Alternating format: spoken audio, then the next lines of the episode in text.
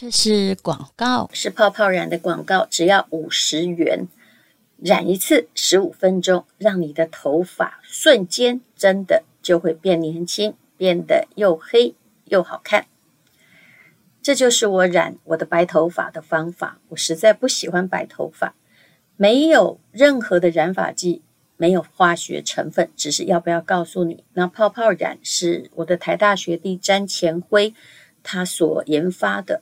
一盒呢可以染十次，如果你是短头发的话，而且它的化学药剂都用在台湾规定的最严格的最低标准之下。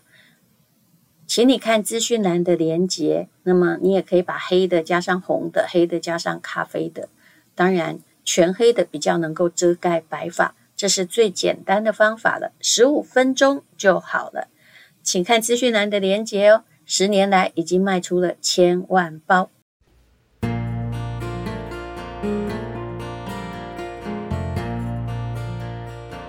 今天是美好的一天。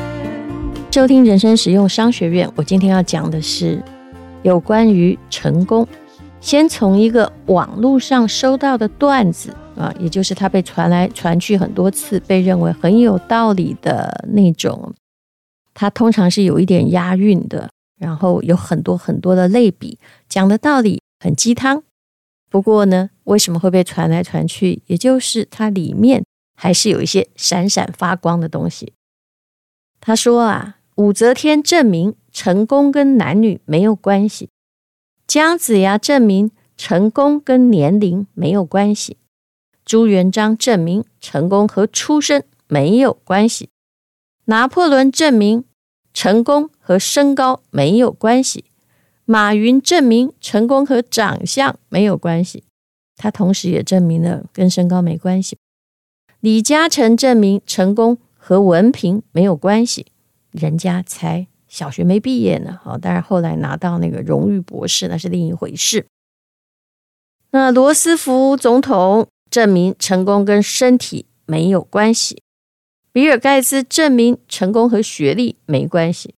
嗯，其实你用王永庆比较好。我认为比尔盖茨还是有关系。你要知道，人家到底还是哈佛吧？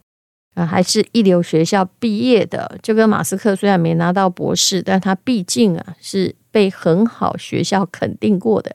只是他没念完而已。他觉得他念完是浪费时间。大概也只有天才才能这样子的洒脱吧。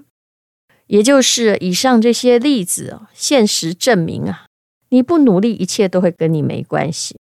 那人到底要怎么样努力呢？有能力的时候，那就做一点大大的事情吧；那没有能力的时候，也做点小小的事情。这件事是讲对的。他说，一个人呢，之所以能够觉得自己的生活稳定而快乐，其实并不来自于他做了大事，而是他能够把日常生活某一些小事做好。用那些小事肯定自己，那么他就会觉得自己的生活是成功的。所以啊，当我有时候呃遇到了一些情绪波折或比较大的打击、不稳定的时候，我就会开始做小事。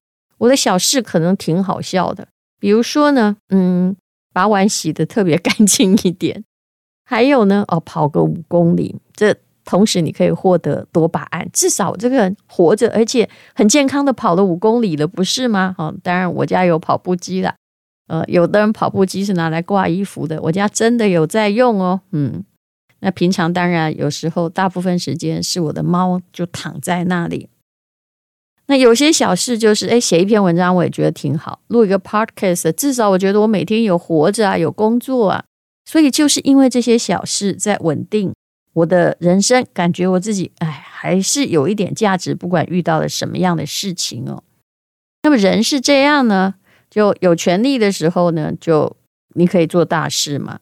那没权力的话，哎，你也不要拿去控制别人或控制比你弱的人，比如说你的小孩，你做点实实在在的事情。之前我们已经想过了，如果你有了钱呢，不管你捐多少，就捐个十块钱，也可以让你获得快乐啊。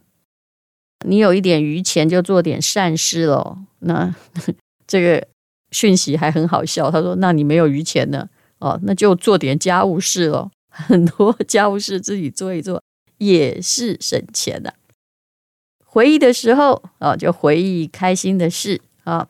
那么其实呢，一辈子就是这么回事。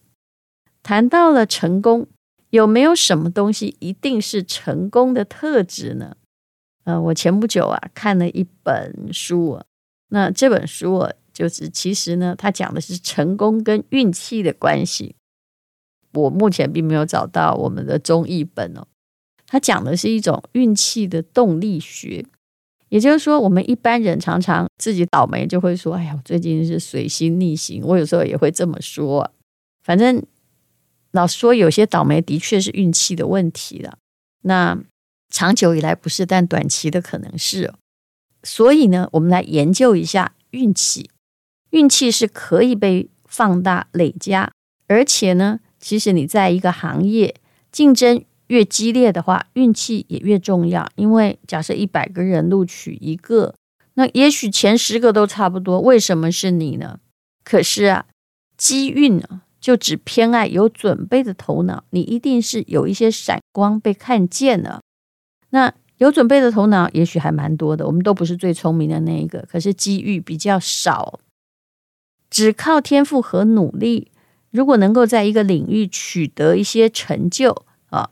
那就表示这个领域恐怕也不是真的太热门，你的成就也不是很厉害了。所以一个东西哦，首先你要承认了难，但是你成功了，那才是厉害的。不过呢，这个如果不难而我们成功的，我们至少可以肯定自己，就是我刚刚说的一些小小的事情，让你觉得你活着，怎么样让你的运气变成一种动力学呢？我觉得基本上你还是要非常乐观进取，而且你要去想那些你运气好的地方，而不是运气坏的地方。比如说你的车子被 K 到了，那你会想说：“我真倒霉，遇到这种烂人。”你也可以想说：“诶，我刚好人好好的，没怎样。”那就算破财消灾嘞，而不是说一直在想那个不好的部分，搞不好你捡回一条命，对不对？接下来就是。高水平的竞争呢，需要我们付出很大的努力，然后加上运气。老实说呢，也不是努力才能成功的，即使用功也未必成功。我相信这句话你接受吧。就算哦，比如说考试好了，你有没有发现，一直哦都考很好，考第一志愿的人，到了我们这年纪也未必很有出息啊。那到底在哪里？我还是觉得一个人的能力。当然是重要的，可是个性和你的毅力也是很重要的。个性如果不好，跟别人处不来，你想要做什么大事也很有限。那么毅力是这样，有的人个性太好了，但是毅力不强，想什么事情都觉得哎呀难呐，我算了。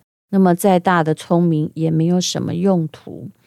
所以很多的时候哦，那个运气还是可以解析的。你如果性格，乐观开朗，遇到很多事情不会愁眉苦脸，退到角落里面去，而且做任何事情还有行动力的话，那怎么可能会不成功呢？那么一个人如果想要享受好运气，而且让好运气一直来一直来，答案也就是性格了啊。那性格就是别人呢，是不是愿意跟你合作的一个基础。那你就必须要有所谓的好人的特质。什么叫做好人呢？这好人就是别人帮你，他会觉得他也许没有那么现实的想得到利益，但是他知道你不会独占。我一直觉得这种个性哦是很重要的。当然，你不用做到像以前战国时代哦白起那样，就是跟大家一起吃糙米饭啊，拿一样的薪水啊。我们现在也不流行这种制度。不过呢，如果你今天开个公司，你的确是有功要赏，有罪哦，虽然未必要罚，但是你也必须要表示自己的原则。谁叫做这个有功不赏哦？然后自己抓住所有的爵位，要分封的时候好舍不得啊！我讲到的是历史上的谁呢？答案就是项羽啊！项羽输给刘邦，绝对不是因为他的力气不够。或者他的位阶不高，绝对不是的，而是因为大家都知道他是一个小气鬼，他的功劳哦很不愿意赏给那些为他拼命的人。但是刘邦呢？啊，说真的，刘邦这个也是很糟糕了。如果你要从后面来看，但前面是厉害的啊，啊，比如说啊，韩信啊，英布啊，他还没有真正把天下稳固下来的时候，他的确都是给他们很好的爵位，让别人觉得帮他努力，这样子是有希望的。我自己在做生意的时候，常常也会看到某一种人，这种人他有一种自发性的好人的诚恳，所以有些时候你会觉得，我是不是可以帮帮他？有可以帮忙的或有好机会的时候，我会想到他。但是也有一种人呢，其实他也人模人样，然后散发着一种还不错的气质。可是你跟他合作久之后，你就会发现，诶，他可能会脾气很大呀。会挑剔伙伴呐、然后就不管你对他怎么好，他也还是不满意。后来慢慢的，他就会变成没有朋友。就算有太好的天赋，只要你没有人愿意跟你合作，那么后来的路就有限了。刚刚我们所说的，其实成功跟什么男女啊、年龄啊、出身啊、身高啊、长相啊、文凭啊。都没关系，但是其实刚刚讲的是一个特例，比如说啊，李嘉诚证明成功和文凭没关系。其实这当然是安慰你的心灵鸡汤啊。按照绝大部分，如果你要看统计学的话，很显然长得好的人，哎，他比较容易成功。而且我也很遗憾的发现，身高高的人比较。容易成功，这也的确是美国的社会学家了。嗯，社会心理学按照那个身高来看，比如说以美国男人而言，一七五以上的男人哈，就成功人士里面真的比较多。所以呢，呃，像我们这种个子矮的，可能就是要加倍的奋斗才能出人头地了。以上这些人证明跟什么长相什么没关系哦，但事实上，我老实说，肯定有关系。因为刚刚的这什么武则天证明成功跟男女没关系啊，姜子牙证明成功跟年龄没关系啊，他就是用特例来反驳一个平均数字。我必须直接的、很现实的说，肯定有关系。那所以呢，万一你没有长相，也有人成功啊，对不对？你只能努力了。这些无法改变的时候，现在当然整形也可能改变了。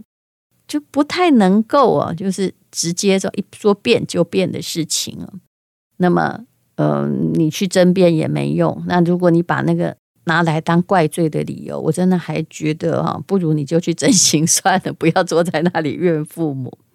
成功跟什么一定有关系？其实跟性格，还有你的行动力，还有解决困难的能力一定有关系。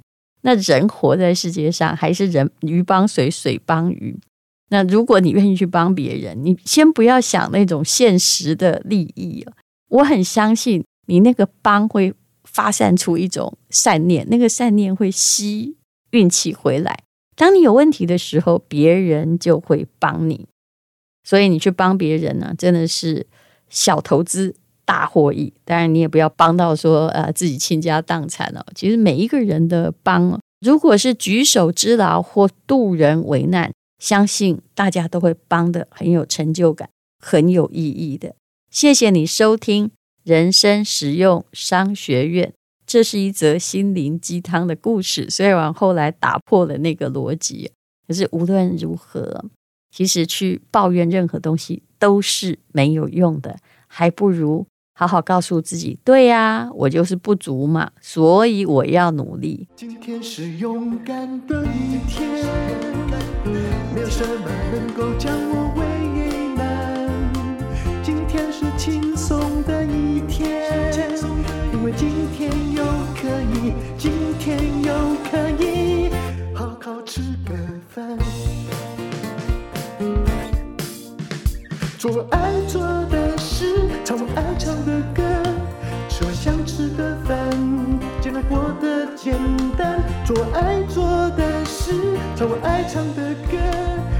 想吃